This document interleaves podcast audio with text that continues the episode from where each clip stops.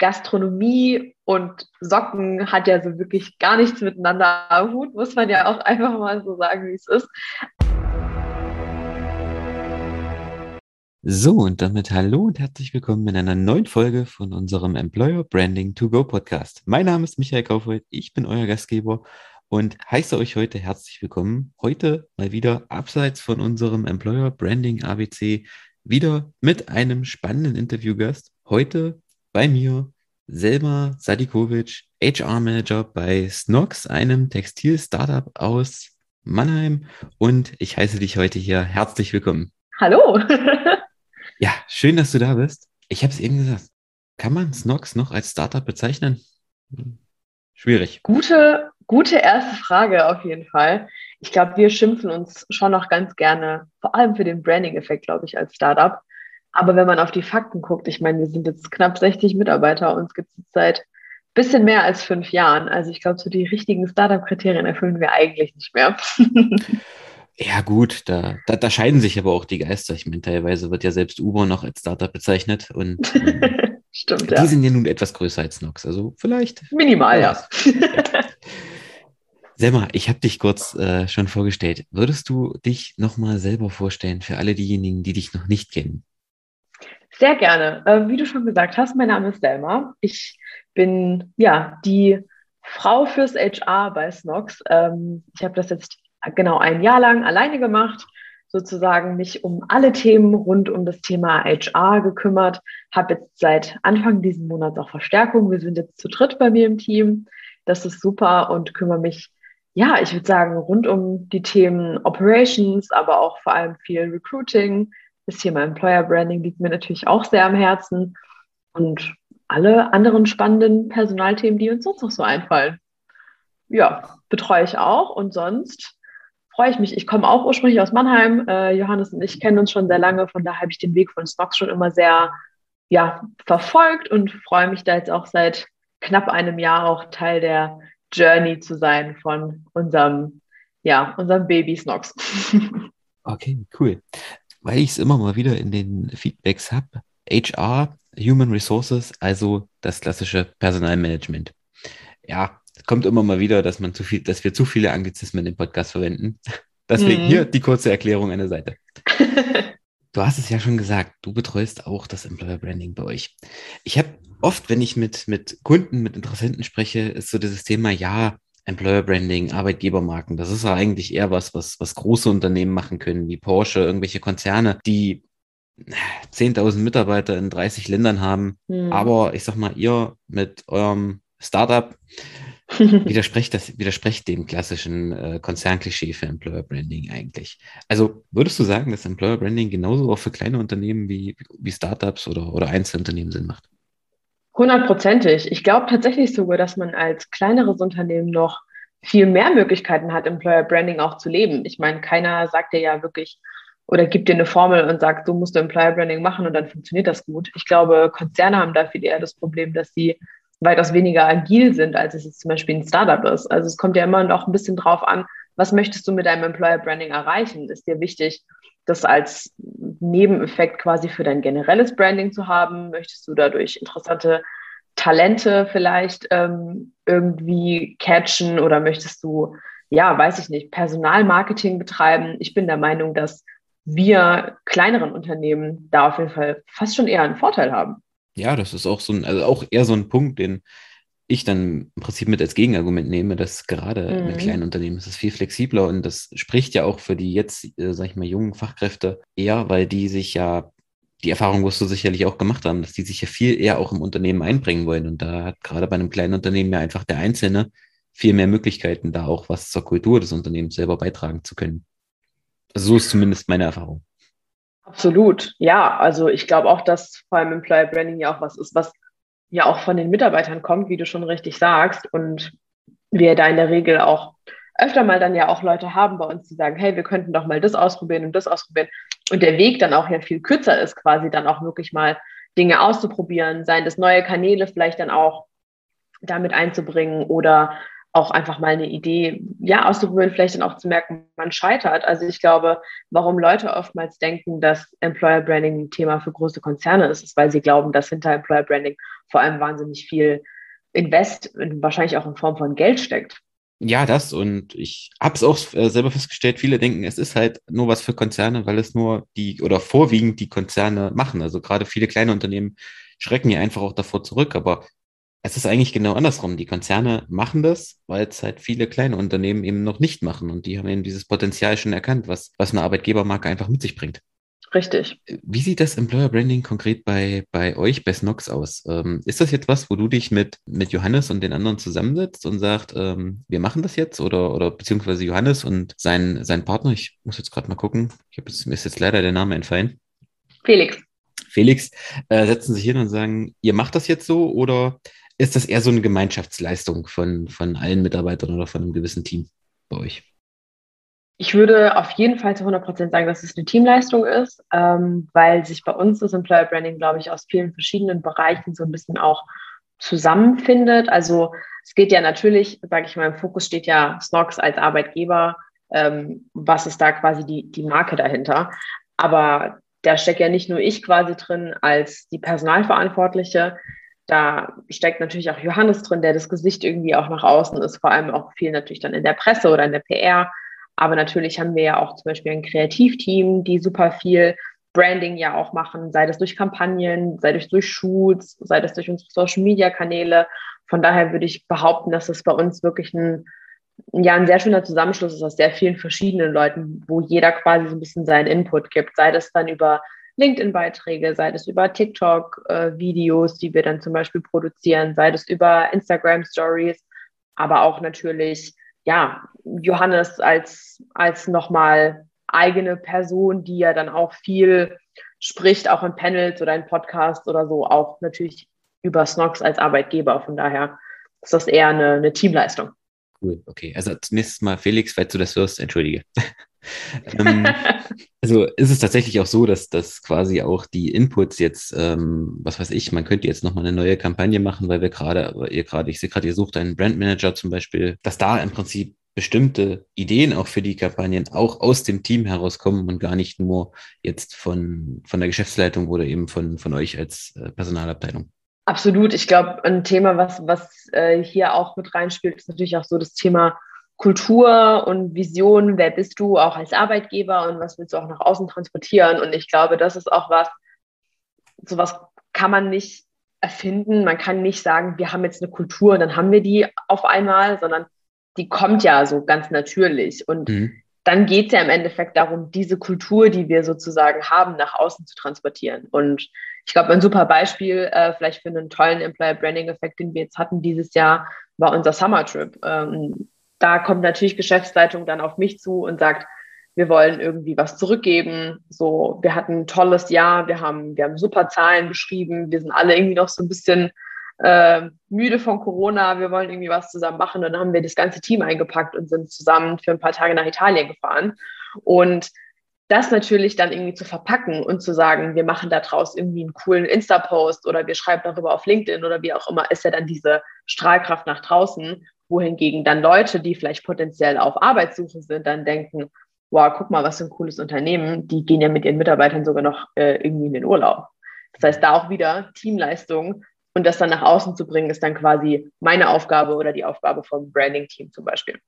Okay, cool. Ja, du, du sprichst es eigentlich schon an. Das ist ja so, gerade so diese, diese ganze Mission, das, was eigentlich die, die Firma lebt oder leben muss, das, die, eine gemeinsame Mission letztendlich. Das, was macht ja eigentlich das Employer Branding aus? Also das das Schlimmste, was passieren kann, ist quasi, dass, dass jetzt einfach die Geschäftsleitung sagt, so, wir machen jetzt Employer Branding, hier, ja. selber vom Personal und ähm, was weiß ich, jetzt mal fixiert, äh, fiktiv, Uwe vom Marketing, ihr setzt euch jetzt zusammen, ihr macht jetzt Employer Branding. Genau. Der Rest der Firma kriegt davon gar nichts mit, sondern das, das muss ja eigentlich gelebt werden und erst dann funktioniert das ja eigentlich. Absolut, ja. Habt ihr bestimmte Methoden, wie ihr den Erfolg von euren Kampagnen messt? Also gerade dieses Employer Branding, also wenn ihr jetzt sagt, ihr macht jetzt bewusst äh, Employer Branding Kampagnen, um eben offene Stellen im, im ja, jetzt, jetzt Brand Manager zu besetzen, dass ihr jetzt sagt, hier, dass der kam genau über diese Kampagne oder das hat genau diese Kampagne hat den und den Erfolg gebracht oder hat vielleicht auch nicht funktioniert. wir haben schon immer mal wieder darüber nachgedacht, was es für Möglichkeiten gibt, sowas auch zu messen, weil natürlich gerade Johannes auch jemand ist, der sehr äh, KPI äh, verliebt und sehr Zahlen äh, mhm. fixiert auch ist. Ne? Das war natürlich immer so ein bisschen der Wunsch. Ich sage aber auch immer, das sind es ist nicht, nicht sehr leicht, sage ich mal, da was festzulegen. Was wir aber machen, was ich auch jedem empfehlen kann, ist eigentlich eine ganz einfache Frage im Erstgespräch und zwar fernab von der Zahl der Bewerbungen, die vielleicht reinkommen auf eine Stelle, die Leute zu fragen, wie sie denn auf dich aufmerksam geworden sind. Und das ist eigentlich schon immer eine super spannende Frage, weil man so A, einen super Icebreaker hat meistens im, im Erstgespräch und B, auch sieht, was fruchtet denn eigentlich aktuell ganz gut und was, was sind denn vielleicht Kampagnen gewesen, die super gut gelaufen sind, wenn du, weiß ich nicht, zehn Stellen ausgeschrieben hast und du führst Erstgespräche in einigen und du merkst, okay, von den acht Erstgesprächen, die ich heute hatte, haben irgendwie sechs Leute gesagt, ja, nachdem ich den einen LinkedIn-Post von Mitarbeiter XY gelesen habe, habe ich mich beworben. Das sind eher, ich nenne sie mal weiche Kriterien, die wir dann haben, wo wir sagen, Mensch, diese Kampagne lief ja super gut, weil sich daraufhin ganz, ganz tolle Leute beworben haben bei uns.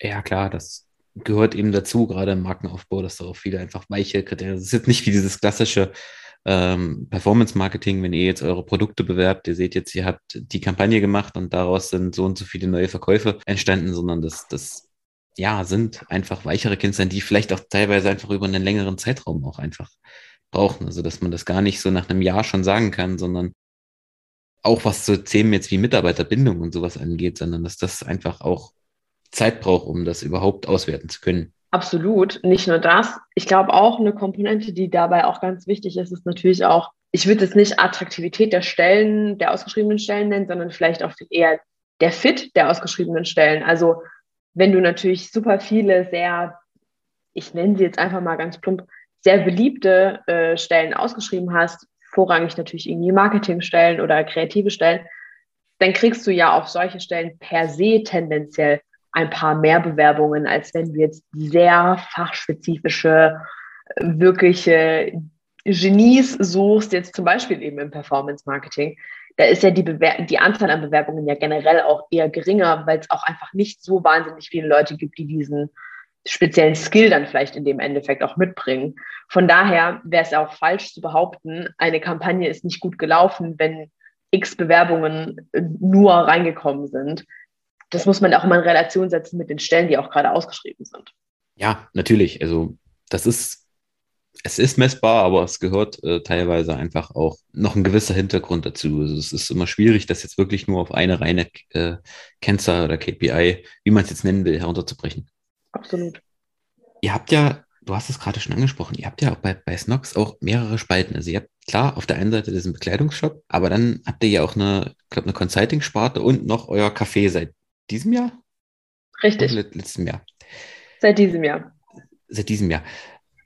Ist das jetzt schwierig, diese Employer Brand im Prinzip auf die beiden Bereiche noch mit auszu, auszubreiten? Oder sagst du, war jetzt deine Erfahrung, dass das geht eigentlich äh, relativ gut, weil quasi Snox als Ganzes im Prinzip darüber steht?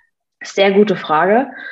Ich würde behaupten, dass bei Snoxalting, also unserer eigenen Beratungsagentur, wir super Effekte haben, also wirklich super Synergien auch nutzen können. Ich glaube aber auch, dass das auch dem geschuldet ist, dass Snoxalting und Snox ja sehr, sehr eng verwoben sind, weil Snoxalting aus ja einer Abteilung von Snox entstanden ist und erst quasi jetzt seit diesem Monat tatsächlich eine wirklich offiziell eigene Firma ist. Von daher haben wir da super ähm, Synergien, die wir nutzen können und wir schieben da auch ganz gerne die Bewerbungen dann auch hin und her und sagen, hey, guck mal, der passt doch super, vielleicht auch in unseren Consulting-Bereich. Was ich natürlich sagen muss, ist, dass, glaube ich, das Café davon nochmal ein bisschen gesondert zu betrachten ist, einfach weil es eine komplett andere Branche ist. Also Gastronomie und Socken hat ja so wirklich gar nichts miteinander am Hut, muss man ja auch einfach mal so sagen, wie es ist.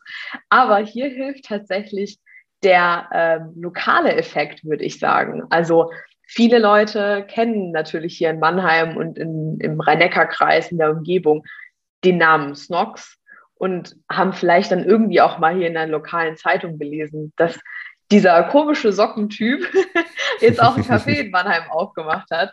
Von daher, ähm, ja, ist das natürlich ein toller Effekt, den du vielleicht lokal spürst, der jetzt aber nicht so wirklich übertragbar ist jetzt auf eine Employer-Brand, einfach weil du da natürlich jetzt nicht spielen kannst oder nicht kokettieren kannst mit dem, du bist ein cooles Startup und du hast irgendwie ein cooles Büro und alle Leute hängen da zusammen rum und spielen Mario Kart. Das kannst du ja nicht auf ein Café übertragen. So, da suchen wir ganz mhm. andere Leute, da sind ganz andere Leute gefragt irgendwie, obwohl sie natürlich total zu unserer Family gehören und wir da alle super gerne unsere Zeit verbringen. Aber die Branche ist wirklich so unterschiedlich, dass ich da wirklich sagen muss, da ist es echt schwer, die, diese Strahlkraft der Marke dann auch zu übertragen, was Employer Branding angeht. Okay, spannend, weil das hat mich wirklich äh, schon, schon länger interessiert. Wie, wie machen Sie das? Also trennen Sie das oder? Okay, interessantes, also interessanter Punkt und es bleibt auch spannend, ob mhm. man vielleicht doch irgendwo Synergien zwischen Socken und Kaffee findet. Ich weiß es nicht. Wir werden sehen, ich bin gespannt. Wie du es gerade gesagt hast, das Regionale ist gerade bei dem Kaffee sehr wichtig. Nun seid ihr ja mit eurem Online-Shop auch mit äh, im Prinzip Amazon hauptsächlich wirklich über diesen Bereich Online-Marketing, Online-Vertrieb, äh, E-Commerce gewachsen. Das spielt, spiegelt sich ja dann auch in gewisser Weise auch für das Personal oder für die Personal, für das Employer Branding wieder. Spielt der Faktor Offline-Werbung im Prinzip auch so, was das ganze Mund zu Mund und, und generell Offline Offline-Präsenz, gerade auch für jetzt, sag ich mal, die älteren Zielgruppen, Stichwort Babyboomer und, und kurz danach im Prinzip, spielt das noch eine große Rolle bei euch? Tatsächlich gar nicht. Also wir, wir sprechen da natürlich immer mal wieder drüber, weil gerade auch, wenn wir immer wieder einen Schwung neuer Mitarbeiter bekommen, die natürlich auch immer super viele Ideen haben, sagen, hey, warum seid ihr nicht in dem und dem Laden oder in dem und der und der Laden hat doch aufgemacht, das wäre doch total cool. Ähm, ich will niemals nie sagen, so, wer weiß, was in den nächsten Jahren passiert, aber generell haben wir gemerkt, online ist einfach unsere Stärke. So, das ist, das ist was, das können wir und das machen wir gut.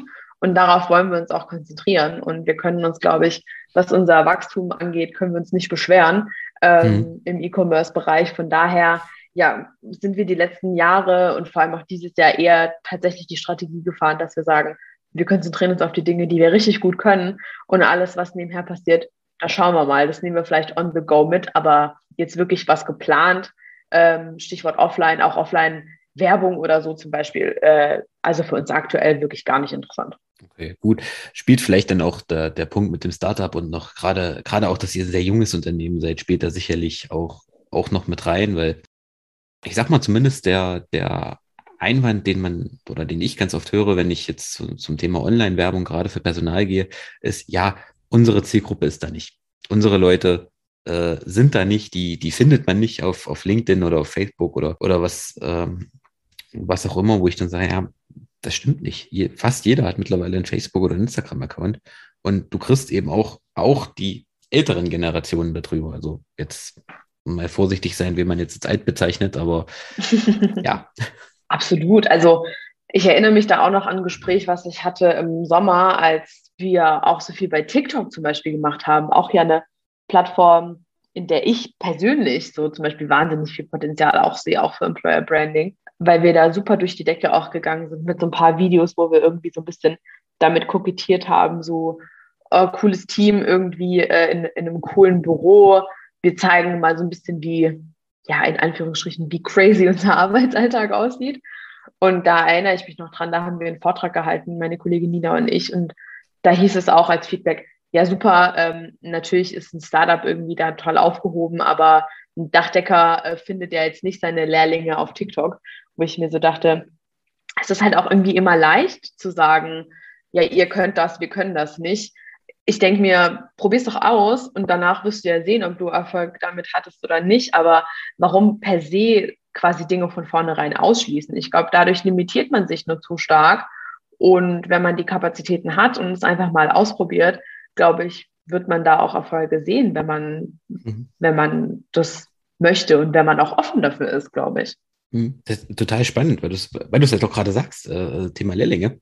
Ich brauche, also ganz ganz lange äh, auch der Meinung, ja gut, TikTok ist halt wirklich eher, wenn du jetzt Lehrlinge suchst, 16, 17, alles, was so gerade von der Schule mm. kommt. Aber ja. ähm, ich hatte jetzt, oh, das lass jetzt zwei, drei Wochen vielleicht her sein, hatte ich auch ein Podcast-Interview mit dem, mit dem Bernhard Kahlhammer. Ähm, Mhm. Gibt es auch schon in unserem Podcast und der, da ging es auch so um dieses Thema TikTok und, und dann hatte ich dann auch, oder hatte er dann noch äh, so Studien rausgeführt, dass die Zielgruppe, die gerade am aktivsten ist, die Altersgruppe auf TikTok, die liegt bei zwischen 20 und, und 25. Also wirklich das, Ja, eigentlich diese Kernzielgruppe an Fachkräften. Und im Gegenteil ist dann ähm, Instagram war, glaube ich, so um die 40 plus und Facebook sogar noch älter. Also ist eigentlich TikTok Wahnsinn. schon viel ähm, repräsent oder viel, viel wichtiger. Also ich persönlich kann mich mit Mhm. TikTok auch nicht identifizieren. Ich hatte diese App einmal und dann war es auf immer irgendwie drei Stunden später und dann habe ich sie wieder gelöscht, weil mir das zu viel war. Klassischer Zeitfresser. Ja, aber volle Kanne. Okay, Selma. Dann, wir neigen uns bereits dem Ende äh, von unserer Folge. Wenn jetzt ein Startup sich mit den Gedanken, mit dem Gedanken trägt, ich möchte jetzt eine Employer Brand etablieren, äh, ähnlich wie dem Beispiel von Snox. Yes. Was sind deine drei Expertentipps, die du einem jungen Unternehmer, einem jungen Personaler mitgeben würdest? Das ist eine sehr gute Frage. Ich glaube, der erste ganz generelle Tipp, den ich bei sowas geben würde, ist, lass dich inspirieren und sei kreativ. Ich glaube, das ist ganz wichtig. Ähm, da spreche ich vor allem von so Dingen wie, wir haben auch eine Obstkiste. Leute, lasst euch was Neues einfallen. Jedes, jedes Unternehmen hat mittlerweile eine Obstkiste. Also sei, sei inspiriert, lass dich inspirieren und sei kreativ, wäre mein erster Tipp auf jeden Fall. Mein zweiter Tipp ist ein Tipp, den, den mir Johannes ganz oft gibt, der wirklich auf viele Situationen immer passt. Und zwar einfach machen, nicht zu viel nachdenken, einfach machen, sich trauen, mutig sein und nicht von vornherein schon Dinge zerdenken und irgendwie schon, schon beim Anfang schon ans Ende denken, sondern einfach mal versuchen. Und ein dritter ganz wichtiger Punkt, glaube ich, ist in den Austausch gehen mit anderen mit anderen Leuten, vor allem im HR. Ich glaube, LinkedIn ist dafür wirklich die perfekte Plattform, um sich Inspiration zu holen, um sich mit Leuten auszutauschen, Best Practices auch auszutauschen, weil also ich glaube, nur von Austausch können wir auch als Branche und können wir auch als Personaler oder egal äh, welches Berufsbild können nur so voneinander lernen und können nur so auch wachsen und auch, wie gesagt, auch vielleicht, ja, weiß ich nicht, wie ich schon gesagt habe, Best Practices austauschen und sagen, hey, guck mal, das hat bei mir funktioniert. Vielleicht funktioniert das ja bei dir auch. Und sei das dann am Ende ein Video, ein Blog oder ein, eine Instagram-Story, ist total egal. Ich glaube, Austausch ist das, was uns langfristig in ganz vielen Bereichen und vor allem im Employer Branding weiterbringen wird. Okay, das waren doch sehr wunderbare, treffende Schlussworte.